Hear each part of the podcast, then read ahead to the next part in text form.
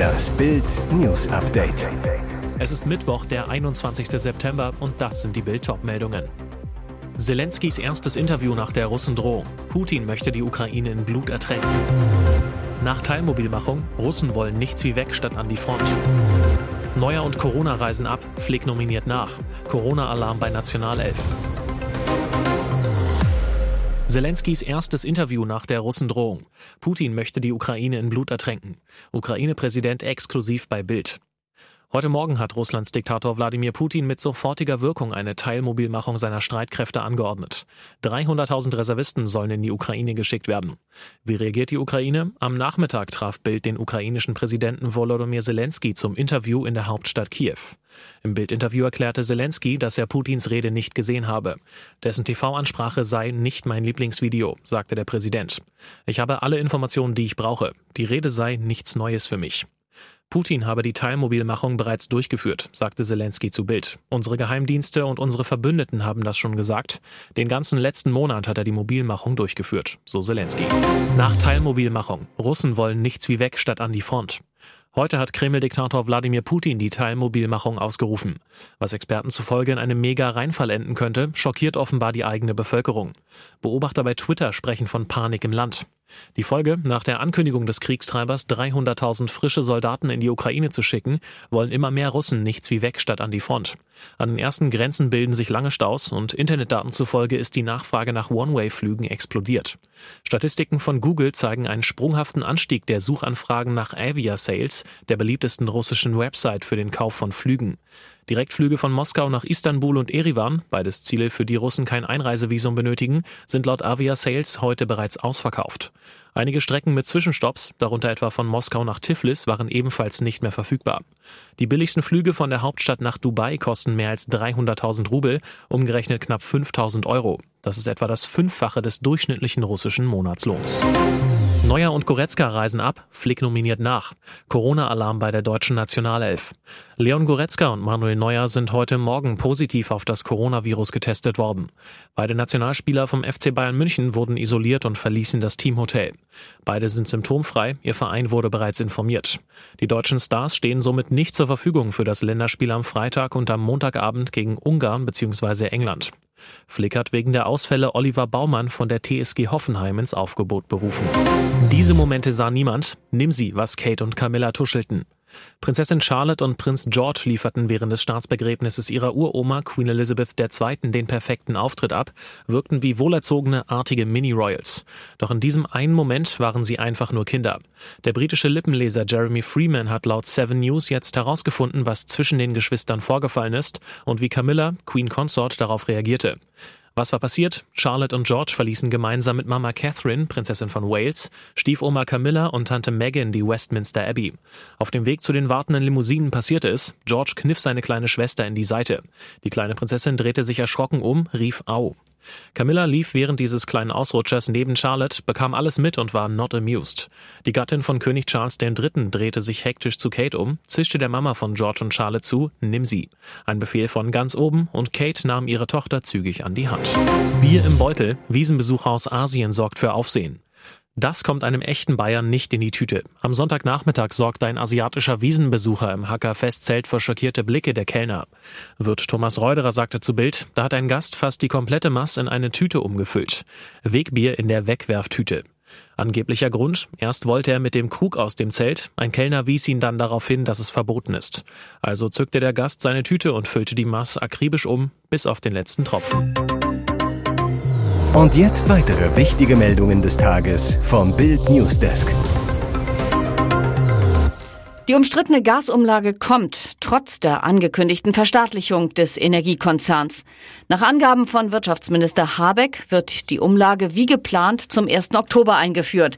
Sie sei als Brücke notwendig, um die Finanzsolidität von Uniper sicherzustellen sagte Habeck am Mittwoch in Berlin.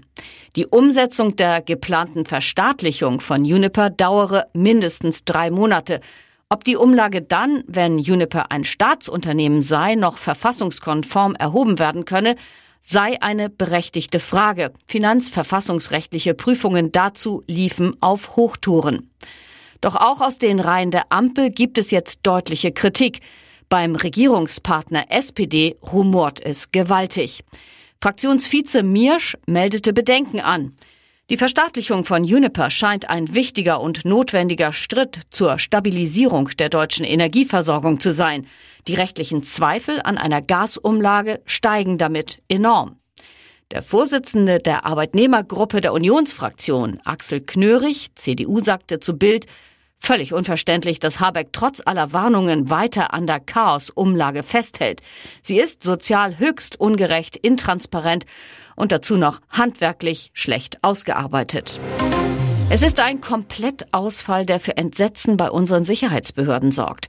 Nach Bildinformationen ist heute Nacht gegen zwei Uhr deutschlandweit der Digitalfunk bei der Polizei ausgefallen. In Hamburg dauerte der Ausfall ganze 17 Minuten. Sandra Levgrün, Pressesprecherin der Polizei Hamburg. Es waren angekündigte Arbeiten an der Netzstruktur und dabei ist etwas passiert, was wir noch nicht wissen, was dann zu diesem Ausfall führte. Die polizeiliche Einsatzkoordination wurde anschließend über sogenannte Mobipol-Geräte abgewickelt. Das sind Handys, die fast jeder Polizist bei sich führt. In Niedersachsen bestätigte das Innenministerium auf Bildnachfrage ebenfalls den Ausfall. In Berlin wurde der Ausfall zwischen 2.23 Uhr und 2.39 Uhr registriert. Auch in Baden-Württemberg waren Polizisten per Digitalfunk nicht erreichbar. Wie es zu dem Ausfall kommen konnte und wie groß das genaue Ausmaß war, wird derzeit untersucht.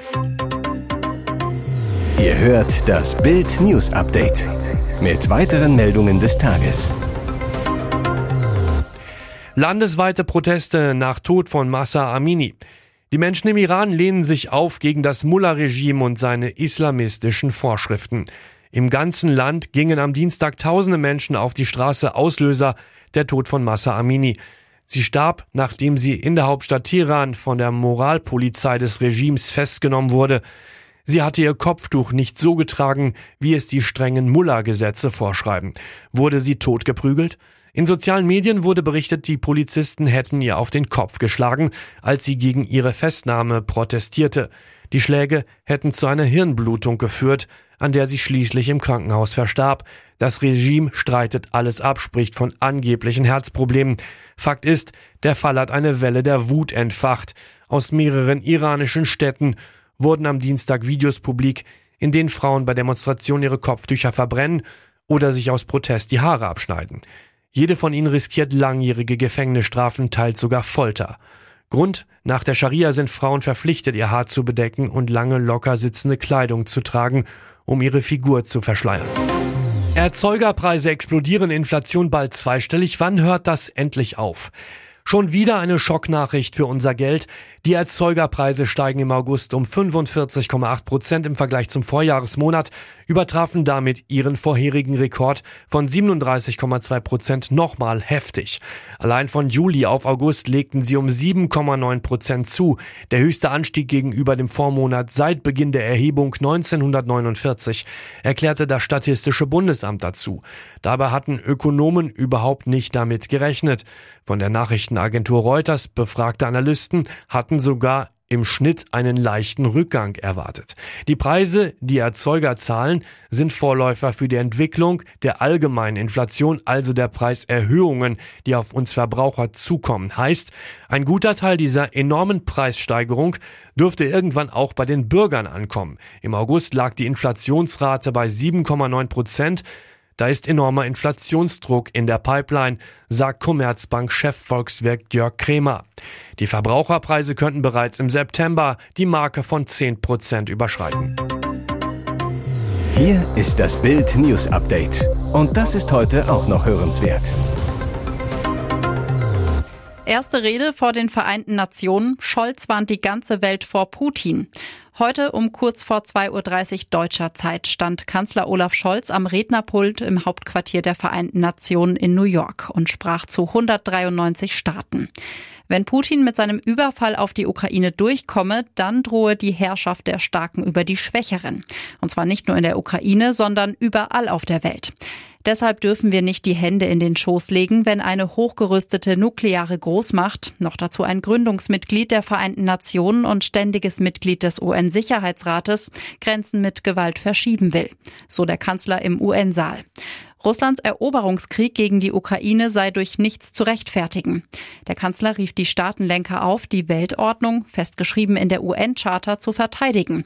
Unser Problem sind nicht fehlende Regeln. Unser Problem ist der mangelnde Wille, sie einzuhalten und durchzusetzen. Der Kanzler nutzte seine erste UN-Rede dafür, sich Putins Propaganda entgegenzustellen.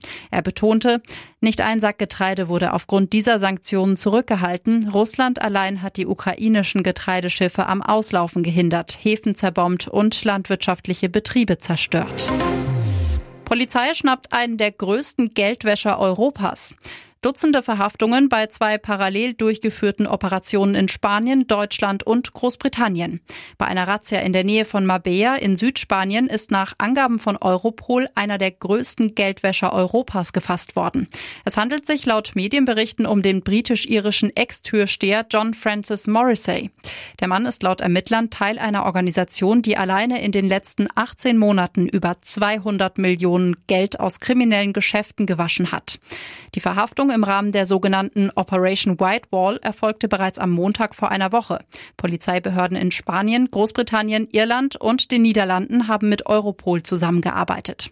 Zudem seien zwei mutmaßliche Komplizen in Spanien und ein weiterer in Großbritannien festgenommen worden. Europol zufolge hatte der 62-Jährige mit seinen Komplizen riesige Summen Bargeld von kriminellen Organisationen eingesammelt und sie dann an Kriminelle in anderen Ländern weitergeleitet. Die Untersuchungen kamen ins Rollen, als die Polizei Anfang letzten Jahres bei einer Razzia 200 Kilo Kokain und 500.000 Euro in Bar fanden. Details hierzu sind unklar. Weitere spannende Nachrichten, Interviews, Live-Schalten und Hintergründe hört ihr mit Bild TV Audio. Unser Fernsehsignal gibt es als Stream zum Hören über TuneIn und die TuneIn-App auf mehr als 200 Plattformen, Smart Speakern und vernetzten Geräten.